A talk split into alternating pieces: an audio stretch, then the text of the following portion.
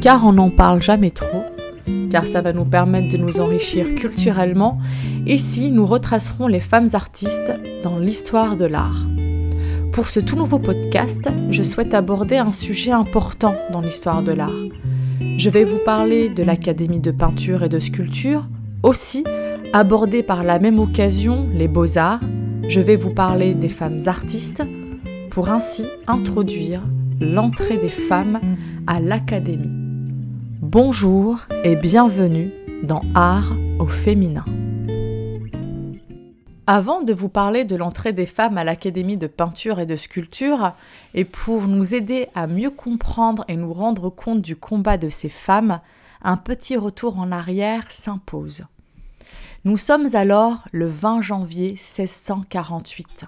Une requête est alors déposée au conseil du roi Louis XIV par l'amateur d'art Martin de Chamois, qui est alors conseiller d'État et qui possède à cette époque un cabinet de curiosité. Suite à cela, l'institution est fondée sur mandat royal, sous la régence d'Anne d'Autriche. C'est ainsi que vient au monde l'Académie royale de peinture et de sculpture. Le but ultime étant d'échapper au statut d'artisan et porter la peinture au nombre des arts libéraux, et tout cela sous la devise suivante Libertas Artibus Restituta qui veut tout simplement dire hein, liberté rendue aux artistes, ce qui est en soi une très bonne chose. Suite à cela, plusieurs euh, choses se produisent.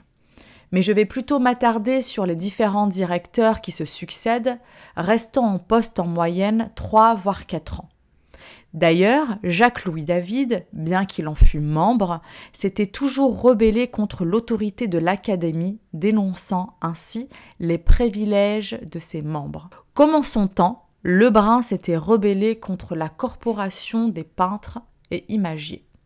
Il déposa alors une proposition à la Convention en novembre 1792 et obtint la dissolution de l'Académie en 1973 après un discours à la Convention nationale en août. Elle fut remplacée l'année suivante par l'Institut qui fut lui-même replacé à la Restauration par l'Académie des beaux-arts. Viva la Révolution, me diriez-vous? Mais moi je me pose une question qui est bien évidemment en lien avec le thème du podcast, et les femmes dans tout ça. Afin de répondre à cette question, des recherches s'imposent. Ainsi, je me demande pourquoi l'Académie royale de peinture et de sculpture avait pendant longtemps fermé ses portes aux femmes. Ont-ils jugé qu'aucune femme était digne d'être admise au sein de ces murs?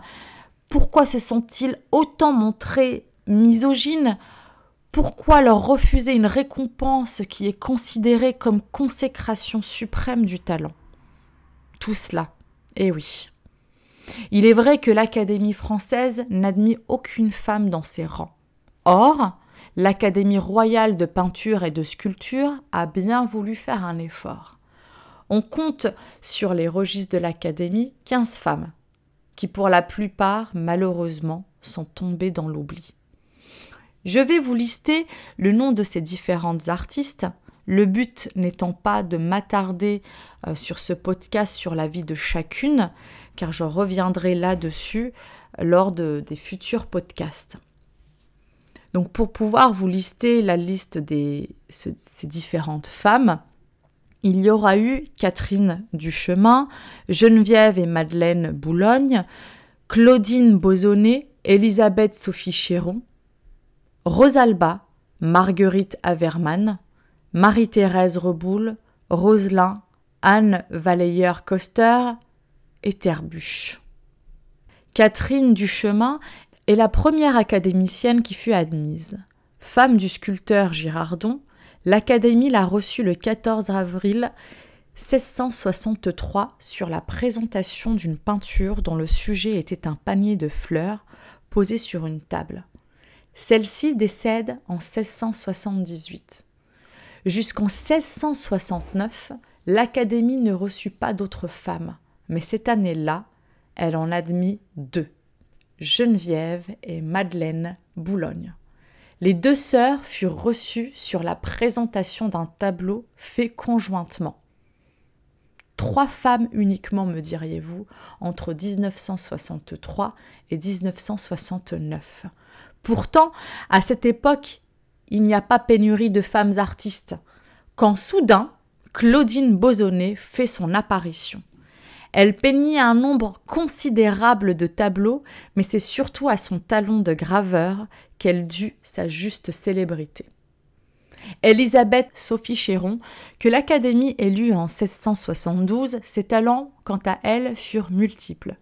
Peintre, graveur, musicienne et poète, elle a pour surnom Erato et décède en 1711. Quelque temps avant la mort de Sophie Chéron, l'Académie avait décidé qu'aucune femme ne serait plus admise. Pourquoi? Cette mesure, dit Felluit, dans son éloge de Sophie Chéron, ne signifie-t-elle pas qu'aucune femme ne pourrait surpasser celle élue précédemment? Peut-être. Ou est-ce plutôt que les académiciens avaient un autre but?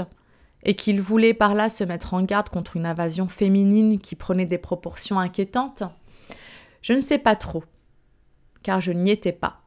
Tout ce que je sais, c'est que dix ans plus tard, coup de théâtre, les portes de l'Académie s'ouvrent à une autre femme artiste dont la renommée cette fois-ci fut européenne et reçut à Paris l'accueil enthousiaste. Vous devinez de qui je parle? Eh bien, il s'agit de Rosalba. Mais celle-ci décide de dire adieu à la France en mars 1721. Deux ans après Rosalba, une autre artiste étrangère, comme elle, sollicita le même honneur. Il s'agit de Marguerite Everman, une Hollandaise. Elle présenta un tableau de fleurs. Elle a été reçue à l'Académie sur de fortes recommandations. Elle y reste un an. Après elle, il faudra attendre 32 ans. Plus exactement, il faudra attendre le 30 juillet 1754 pour qu'il se décide à agréer une autre femme. Et cette fois, c'est la femme de leur confrère Via. Il s'agit de Marie-Thérèse Reboul. Onze ans plus tard, c'est au tour de Roselin de se présenter à l'Académie. Elle y fut admise le 1er janvier 1770 sur le portrait du sculpteur Pigalle et décède le 31 avril 1772 suite à un cancer du sein. Il y aura eu aussi Anne Valayer-Coster, Terbuche, qui est aussi une artiste étrangère qui a été reçue à l'Académie le 24 février 1767. Lorsque Lebrun est morte, il y a bien longtemps que l'Académie royale de peinture et de sculpture n'existait plus. Comme je vous l'ai dit au début du podcast, elle avait disparu, emportée comme tant d'autres institutions par la tourmente révolution. Bien sûr, une partie des anciens académiciens retrouvèrent leur titre. Mais ce qu'il faut savoir aussi, c'est que Napoléon, quant à lui, n'aimait pas les femmes artistes. La piquante réponse qu'il fit à Madame Staël montre assez bien qu'il lui déplaisait de les voir empiéter sur les attributions du sexe fort. Mais ce que l'oncle n'a pas voulu, le neveu l'a permis il accorda pour la première fois la croix de la Légion d'honneur à deux femmes, dont l'une d'elles était la émule des Rosalba et des Lebrun. Comme vous pouvez le constater, plus on avance dans le XVIIIe siècle et plus les femmes artistes deviennent nombreuses. À cette époque, outre celles qui font partie de l'Académie, on rencontre beaucoup de femmes, pour la plupart parentes d'artistes célèbres et travaillant sous leur direction. Il faudra d'ailleurs attendre 1900 pour qu'elles aient le droit d'avoir un atelier et 1903 pour se présenter au prix de Rome. Un combat féminin qui aura porté ses fruits au fur et à mesure du temps. Un grand merci pour votre écoute. Je vous retrouve bientôt pour un nouveau épisode 100% art au féminin. Si en attendant vous avez envie de prolonger le dialogue, je vous propose de me rejoindre sur la page Instagram Art au féminin, l'occasion pour vous de me poser des questions et me faire un retour sur ce que vous venez d'écouter. Belle journée, belle soirée à vous.